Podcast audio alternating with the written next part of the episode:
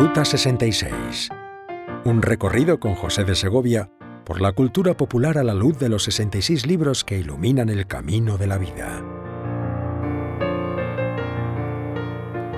Si lo pensamos, la mayoría de las civilizaciones han tenido un punto de vista de la muerte muy distinto al que tenemos en esta parte del mundo pequeña ciertamente, como es este viejo continente europeo donde el materialismo ha permeado de tal forma nuestra cultura que ya no pensamos que hay una vida después de la muerte.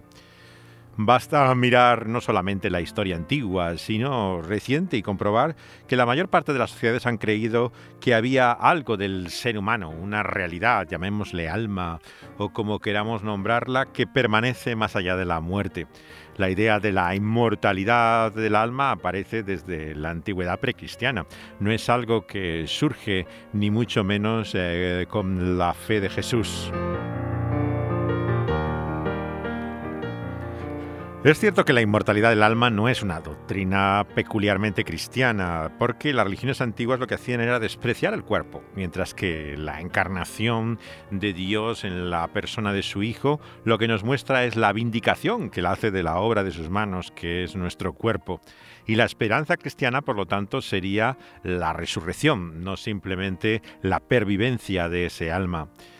Pero nos acercamos hoy en ese nuestro viaje eh, por la vida, que tiene esa cita ineludible que es la muerte, al testimonio singular de esa buena noticia que está en el corazón mismo del Evangelio, que es no solamente que hay vida después de la muerte, sino que esa vida nos viene por medio de aquel cuya resurrección del cuerpo de la carne nos anuncia que nuestra humanidad tiene futuro gracias a Él, a Cristo Jesús.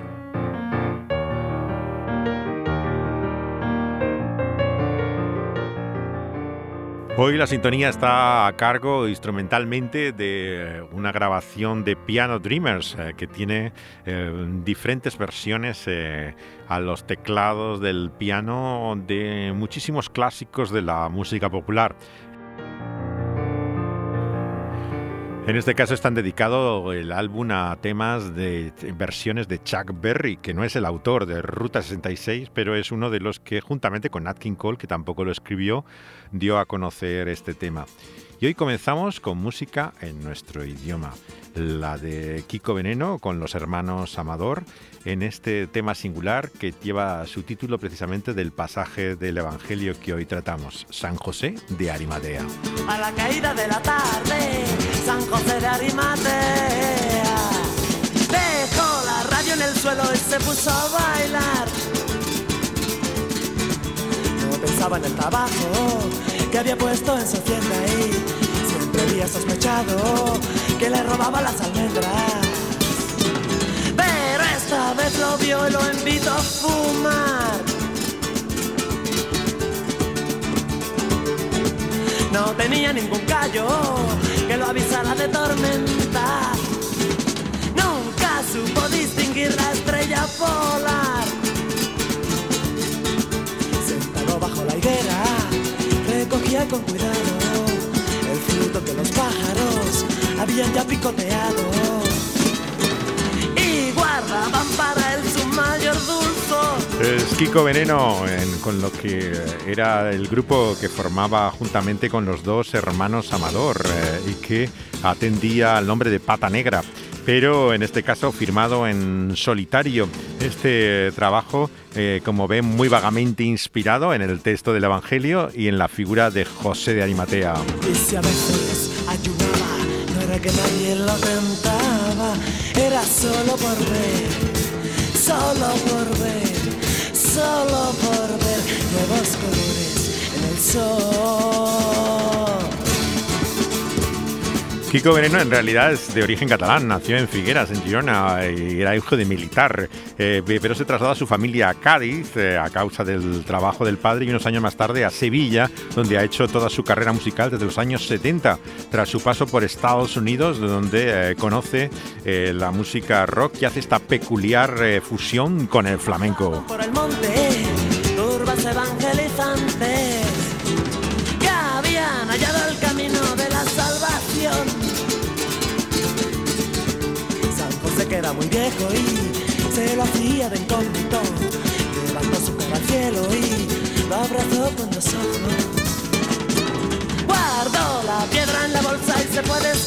Lo.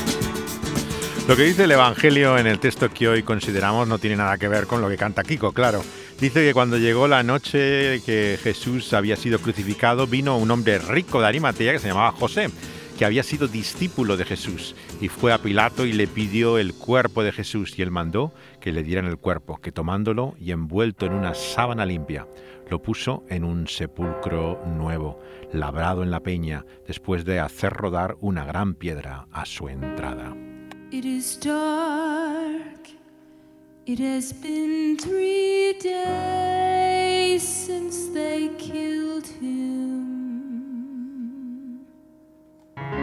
All are gone. Even Peter says, I never knew him.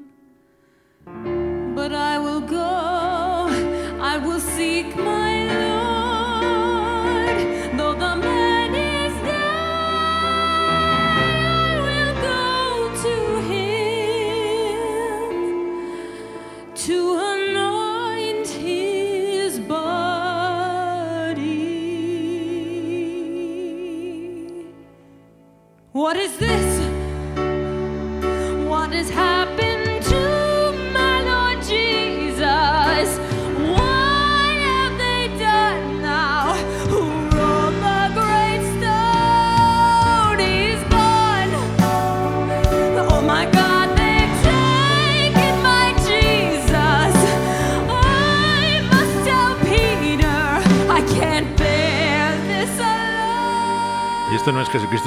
Sino que es la ópera rock eh, basada más fielmente en los evangelios que hizo el músico progresivo convertido a la fe evangélica Neil Morse.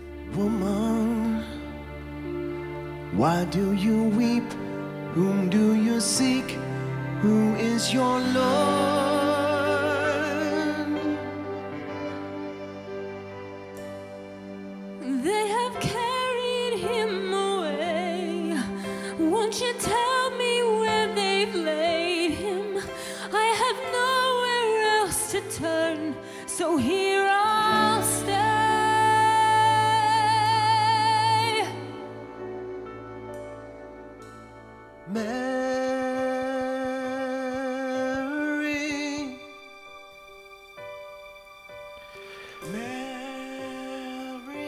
La voz femenina es de Taylor David, eh, que hace de María Magdalena en este musical que nació en el 2008 cuando un amigo de Morse le llamó y dijo que había visto el Superstar y veía las diferencias evidentes con el relato del Evangelio que él amaba.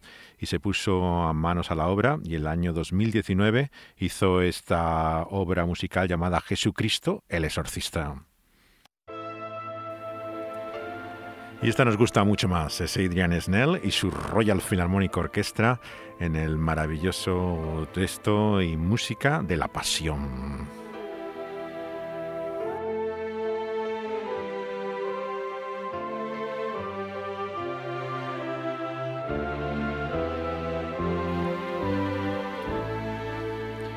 Este es el grito de que Jesús está vivo. Es Adrian Snell y la Royal Philharmonic Orchestra, el año 1980.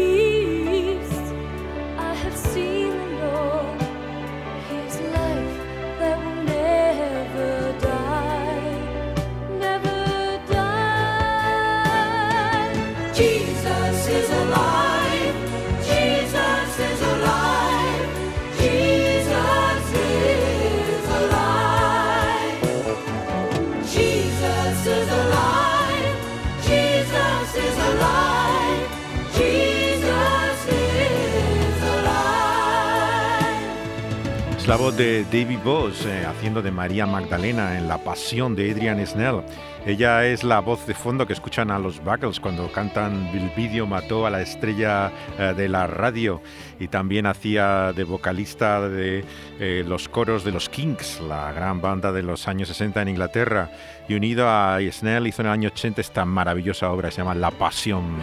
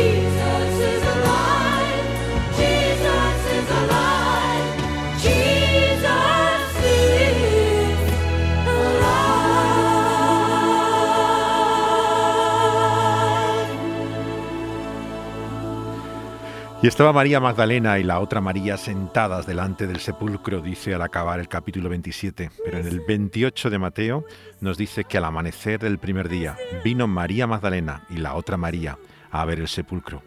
Y un gran terremoto había ocurrido, y un ángel había descendido del cielo, removido la piedra, y sentado sobre ella, su aspecto era como un relámpago, y su vestido blanco como la nieve y los guardias temblaron y se quedaron como muertos, pero el ángel respondió a las mujeres diciéndoles, no temáis, porque yo sé que buscáis a Jesús, el que fue crucificado.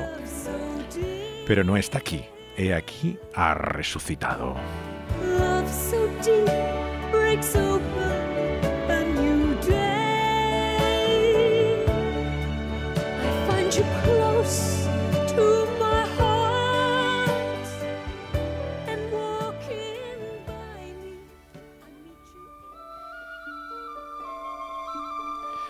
Y si buscan en este nuestro viaje analogías en la cultura popular a la gran y verdadera historia que da sentido a todo, eh, que es el Evangelio, encontrarán referencias siempre a un relato de ficción escrito por un profesor de Oxford llamado C.S. Lewis, eh, C.S. Lewis, eh, que escribió las crónicas de Narnia. Disney las empezó a llevar al cine después de haber hecho una versión, la BBC, en televisión de casi todas ellas pero sin lugar a dudas la que vamos a hablar hoy es donde esa analogía, comparación entre la figura de Aslan, el león que reina en este mundo fantástico llamado Narnia, es más evidente que ninguna otra. Estamos hablando, claro, del león, la bruja y el armario. Pero tenemos esperanza. Y bastante. Oh, sí, mucho más que esperanza. Aslan está en camino.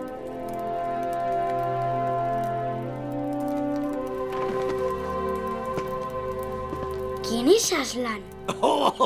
¿Quién es Aslan? Renacuajo insolente. ¿Qué? No lo conocéis, ¿no? Bueno, no llevamos aquí mucho tiempo. Es el rey de todo el bosque. El mandamás. El auténtico rey de Narnia. Ha estado fuera durante mucho tiempo. Pero ha vuelto. Y os espera a vosotros en la mesa de piedra. ¿Qué nos espera? Esto es el colmo. Ni siquiera conocen la profecía. Bueno, entonces. Mirad. El regreso de Aslan. La detención de Tumnus. La policía secreta. Todo eso ha sido por vosotros. ¿Nos está culpando? No, culpándoos no. Agradeciéndooslo. Hay una profecía. Cuando el hijo de Adán en carne y hueso en el trono de Cair Barabel esté sentado, los malos tiempos habrán acabado. Bueno, eso no rima mucho. Sí, ya sé que no, pero eso no es lo que importa. Cuenta la antigua leyenda que dos hijos de Adán y dos hijas de Eva derrotarán a la bruja blanca y devolverán la paz a Narnia. Es la voz de los castores que se han encontrado con estos eh, niños británicos trasladados a causa de la guerra a esta casa y que encuentran un armario en ella que les transporta a este mundo maravilloso. Peter, Lucy y Susan están allí en esta historia escrita en el año 50, por lo tanto poco después de la guerra, y que fue la primera que publicó este profesor convertido al cristianismo del ateísmo y que sería la segunda en realidad de la serie si estableciéramos un orden cronológico y que llevó también Disney al cine por la obra de un neozelandés llamado Andrew Adamson, eh, que Adamson era hijo de un misioneros eh, eh, que estaban en Nueva Guinea Papua cuando él era niño y luego ha sido conocido por la serie de Shrek, ¿no? también de El gato con botas y otras obras de animación, hasta hacerse cargo él mismo de lo que fue el inicio de trasladar este proyecto inacabado todavía de las crónicas de Narnia por Disney al cine. Se anuncia por fin una nueva entrega después de un largo parón eh, de mucho tiempo de haber empezado la serie. Pero sin lugar a dudas donde están más claras las analogías con el Evangelio es en este león, la bruja y el armario. Bienvenido, Peter, hijo de Adán. Bienvenidas Susan y Lucy hijas de Eva. Y bienvenidos, castores. Os doy las gracias. Pero, ¿dónde está el cuarto? A eso venimos, señor. Necesitamos ayuda. Hemos tenido un problemilla por el camino. La bruja blanca ha capturado a nuestro hermano. ¿Capturado? ¿Cómo ha ocurrido? Los ha traicionado, Majestad. Entonces nos ha traicionado a todos. Calma, Aurelius. Seguro que hay una explicación. La culpa es mía. Fui duro con él.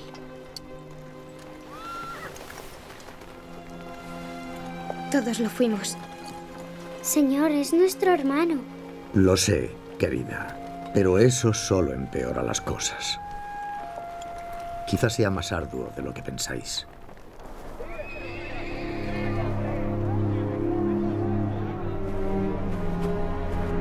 Aquello es Kail Parabel, el castillo de los cuatro tronos, en uno de los cuales has de sentarte, Peter, como rey.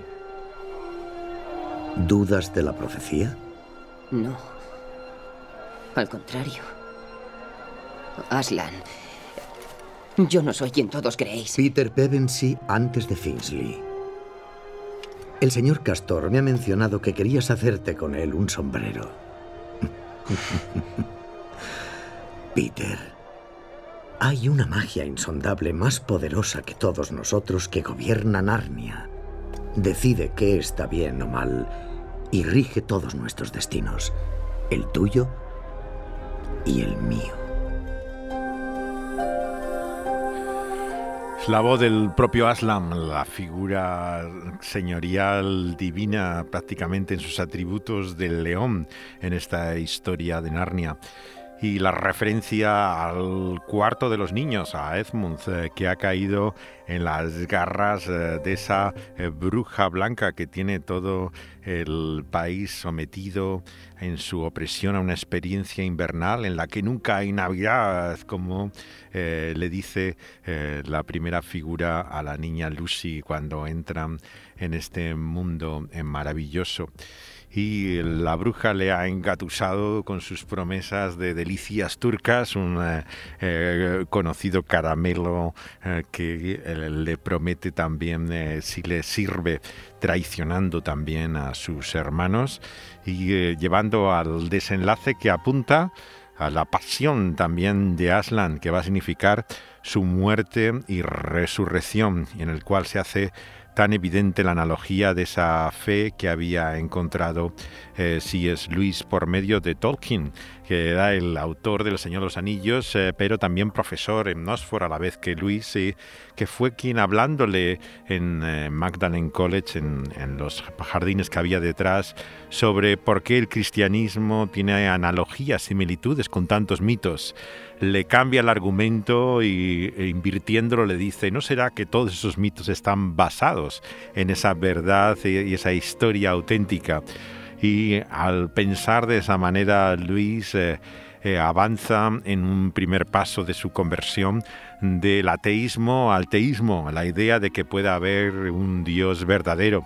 Y en su famoso viaje en el autobús al zoológico de Whipsnade dice que se fue simplemente como teísta y volvió como cristiano, reconociendo que era Jesús la encarnación eh, de ese Dios verdadero y abrazando esa fe ortodoxa en el contexto también universitario dio razón eh, de su fe y escribió maravillosas historias de eh, ficción y fantasía, como eran estas crónicas de Narnia, dirigidas en principio, claro, al público infantil.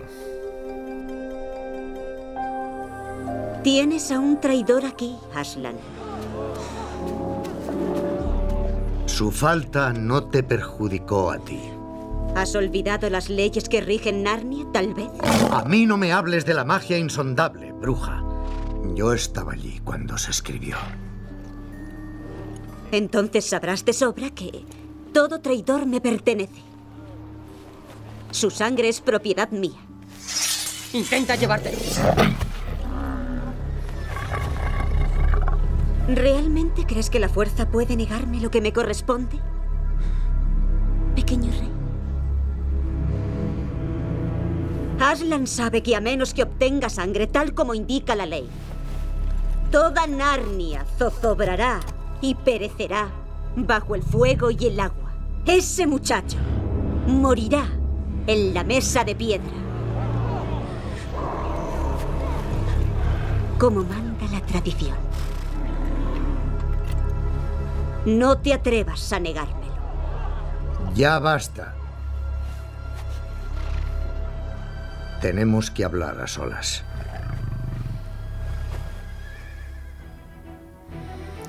El encuentro entre Aslan, cuya voz original en la película de Adamson es Liam Neeson, el actor norirlandés, pero la bruja blanca es esa increíble, para mí maravillosa Tilda Swinton, eh, de aspecto tantas veces andrógino y misterioso, pero que la encuentro siempre particularmente atrayente y comprendo la seducción de Edmund por la figura de, de Swinton.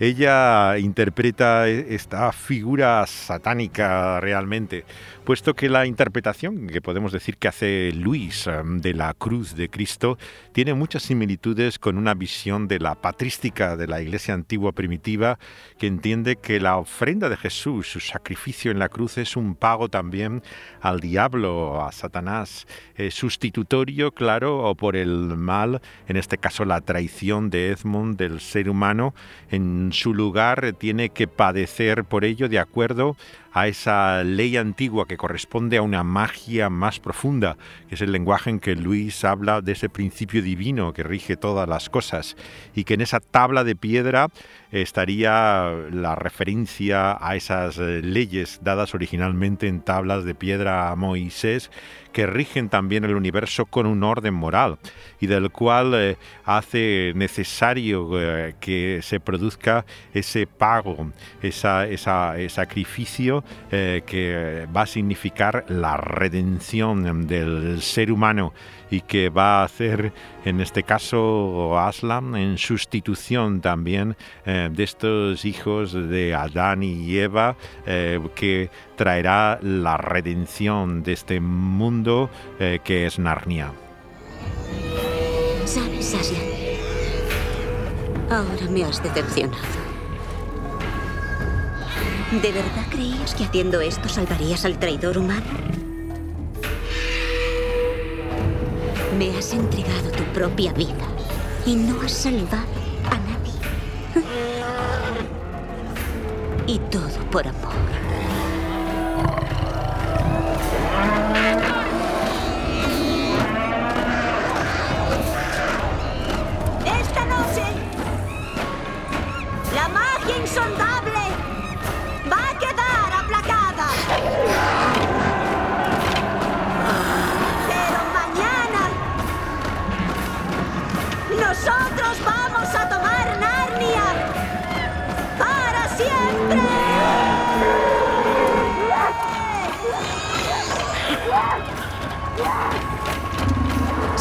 Sabiendo eso, desespera.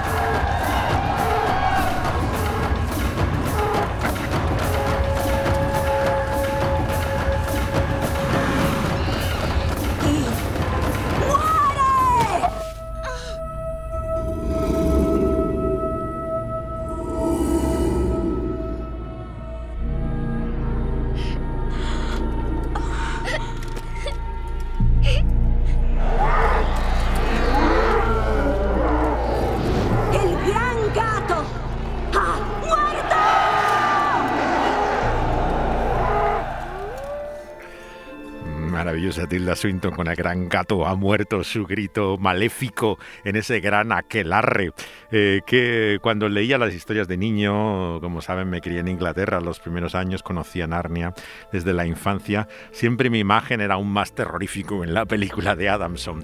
Era como esta imagen de estas criaturas monstruosas en aquel ritual eh, en el cual en la tabla de esa mesa de piedra es sacrificado el león. Las burlas eh, hacen un claro eco del relato de la cruz, ¿no? Como vimos todos aquellos que rodean su muerte, están humillándole, están eh, literalmente burlándose del sentido mismo de ese sacrificio y muerte eh, de Jesús que encuentra su eco en la figura sufriente aquí del león divino de Aslam.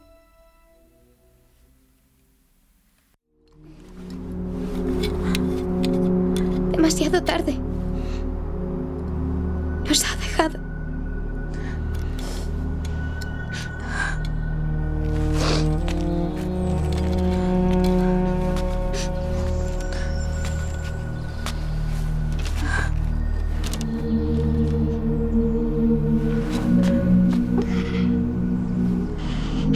Seguro que sabía lo que hacía.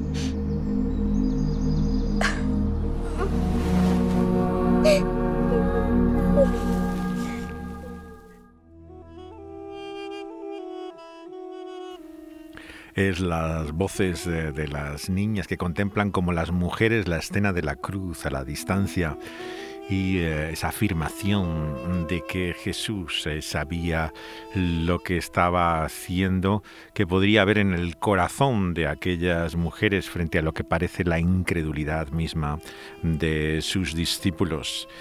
Y lo maravilloso, claro, de este relato es que tras la sombra y la agonía, la oscuridad y la crueldad eh, de su muerte, está también la sorpresa y el asombro de la alegría de su resurrección. ¿Y Aslan? ¿Qué ha pasado aquí?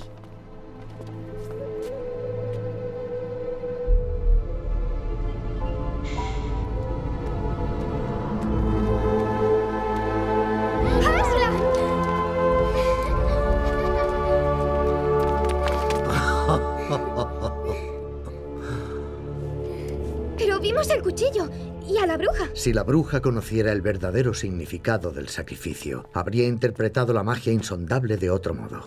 Cuando una víctima voluntaria que no ha cometido traición fuera ejecutada en lugar de un traidor, la mesa se rompería y la muerte misma efectuaría un movimiento de retroceso. Hemos hecho saber que habías muerto. Peter y Edmund estarán en plena batalla. Tenemos que ayudarles. Lo haremos, querida, pero solos no. Subid a mi lomo. Nos queda un largo camino y tenemos poco tiempo. Tal vez queráis taparos los oídos.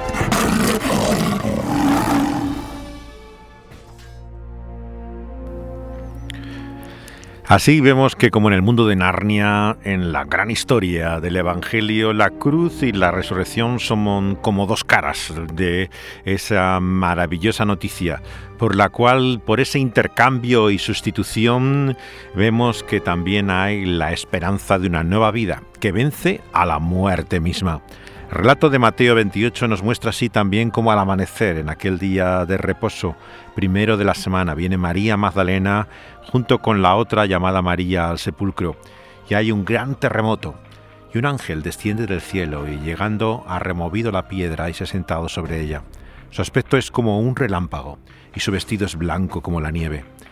Tienen tanto miedo de él los guardas que tiemblan y se quedan como muertos. Pero el ángel responde a esas mujeres diciendo, no temáis vosotras, porque yo sé que buscáis a Jesús, el que fue crucificado. Pero no está aquí, ha resucitado, como dijo. Venid y ved el lugar donde fue puesto el Señor. E id pronto y decid a los discípulos que ha resucitado de los muertos.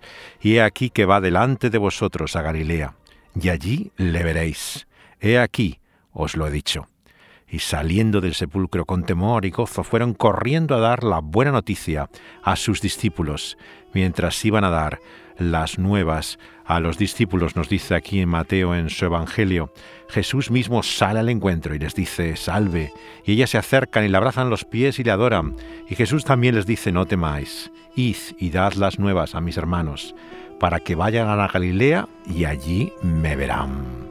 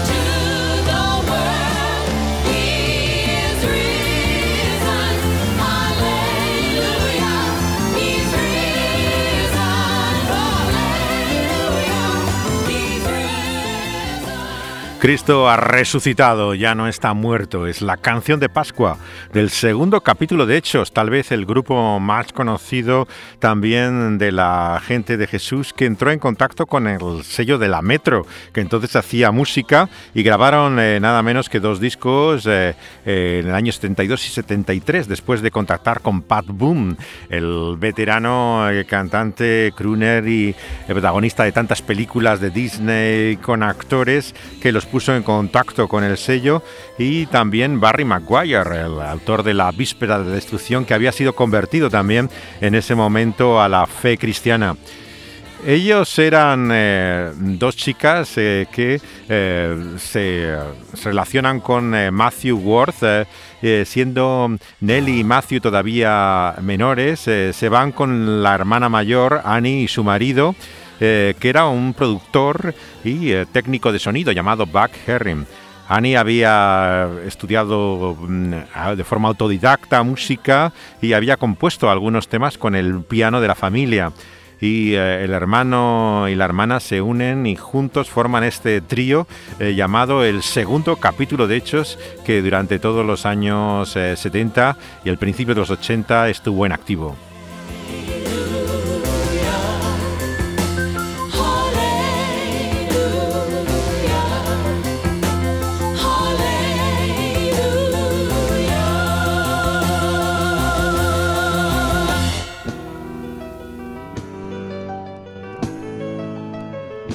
Y estos son Resó, el grupo nacido en años 73 en eh, Barcelona, eh, cuando tres eh, chicos de iglesias evangélicas, Josep, Miguel y Alex, forman esta banda y cantan Jesús vive.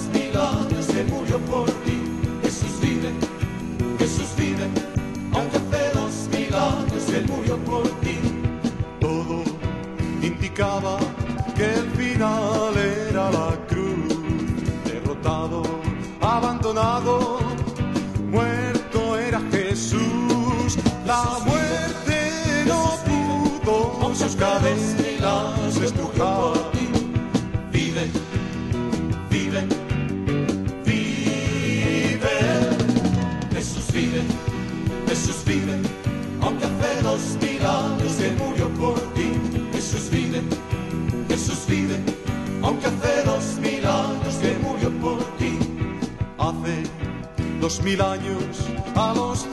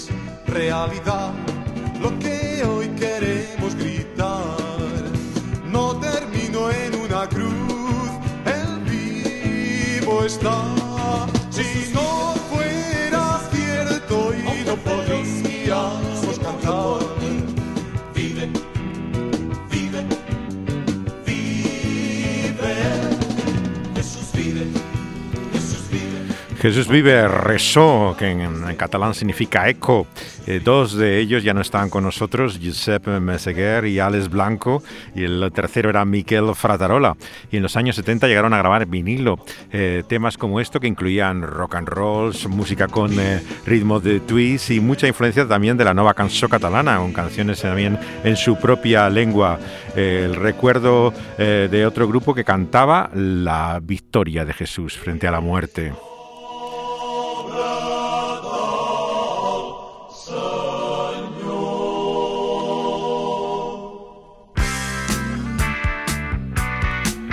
Sí, él vive, canta Cliff Richard en su álbum del año 78, que refleja su fe cristiana, grabado en el estudio de los Beatles en Abbey Road el año 77.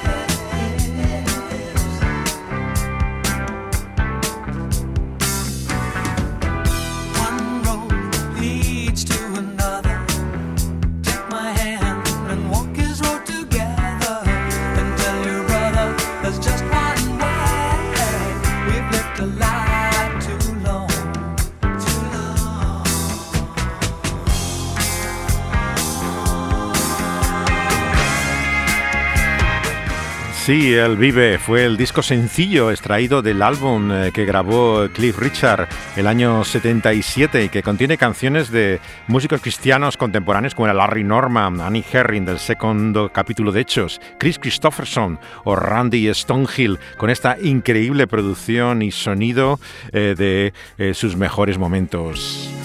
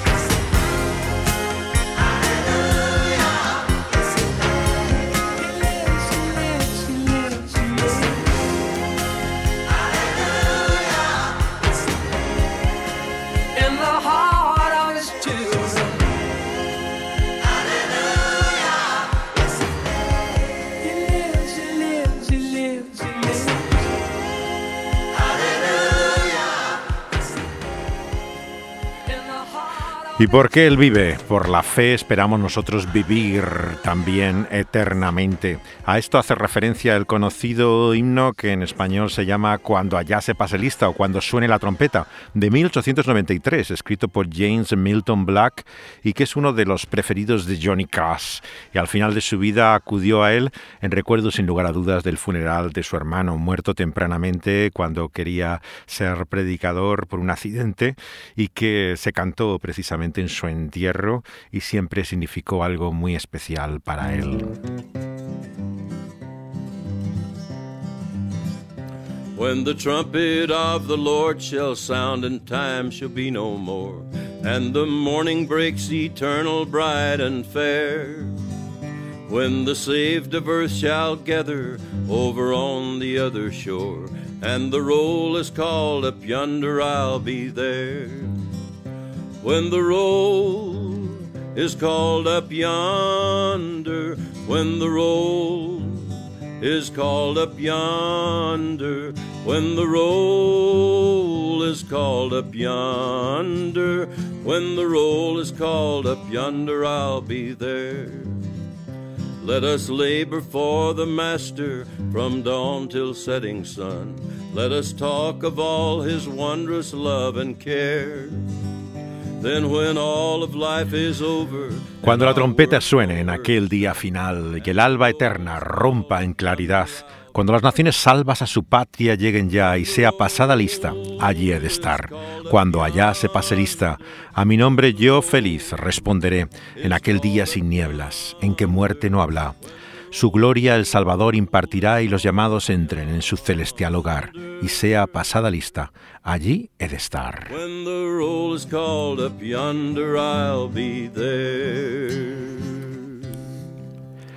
Esa seguridad que nos viene por la vida de Jesús va acompañada también de una transformación, del cambio que se produce en aquella persona que nace de nuevo.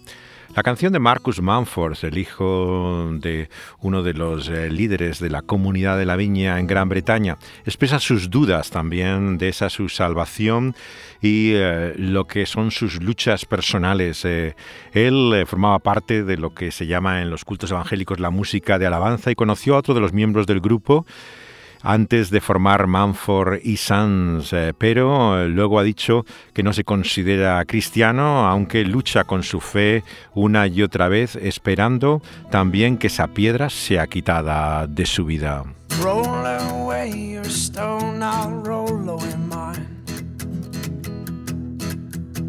Together we can see what we will find.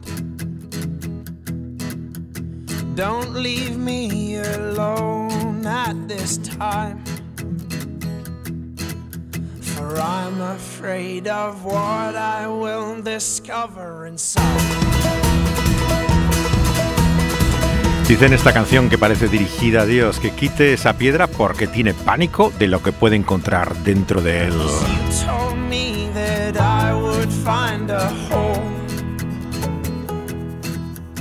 Within the fragile substance of my soul. And I have filled this void with things unreal. And all the while, my character it steals. But darkness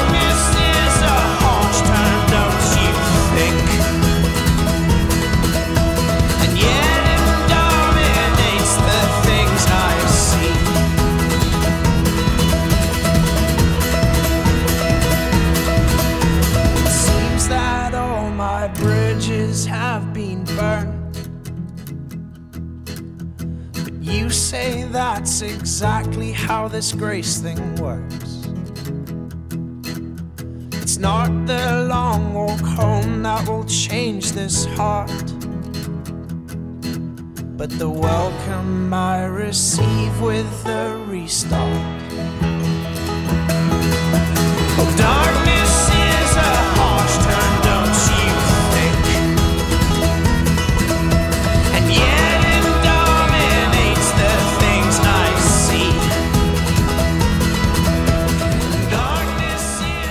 El descubrimiento de esa oscuridad en su propio corazón eh, que muestra la necesidad de ese nuevo nacimiento.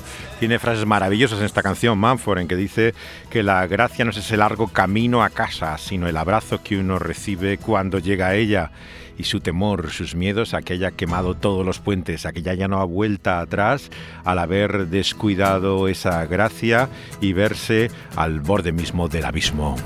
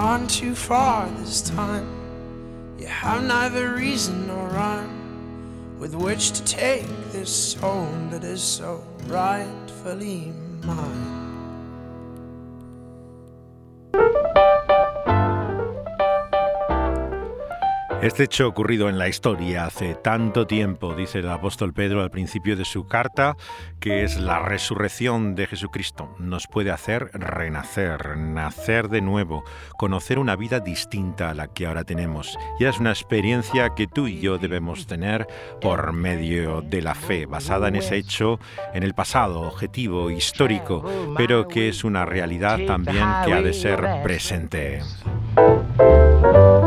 Get your kicks on Route 66. Y nuestra siguiente parada es ya la última en este libro de la buena noticia de Jesús según Mateo. Hablaremos de cuáles son las últimas palabras de Jesús antes de dejar este mundo a sus discípulos y la comisión eh, que nos da en ese último momento trascendente para nuestra vida hoy.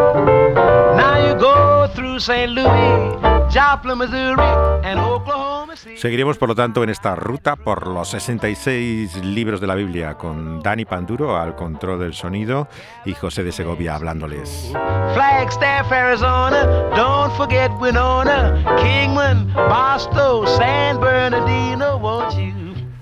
Pueden escuchar todos los programas también que después de ser emitidos en vivo por Dynamis Radio son subidos a plataformas donde pueden escucharse como podcast. Eh, están también en la plataforma que tiene la emisora en SoundCloud eh, como Pulso de la Vida Dynamis Radio, así como en Evox, en la popular plataforma española, pero también la internacional de Spotify, donde están también todos los podcasts. Pueden encontrar también el nuestro completo de Ruta 66.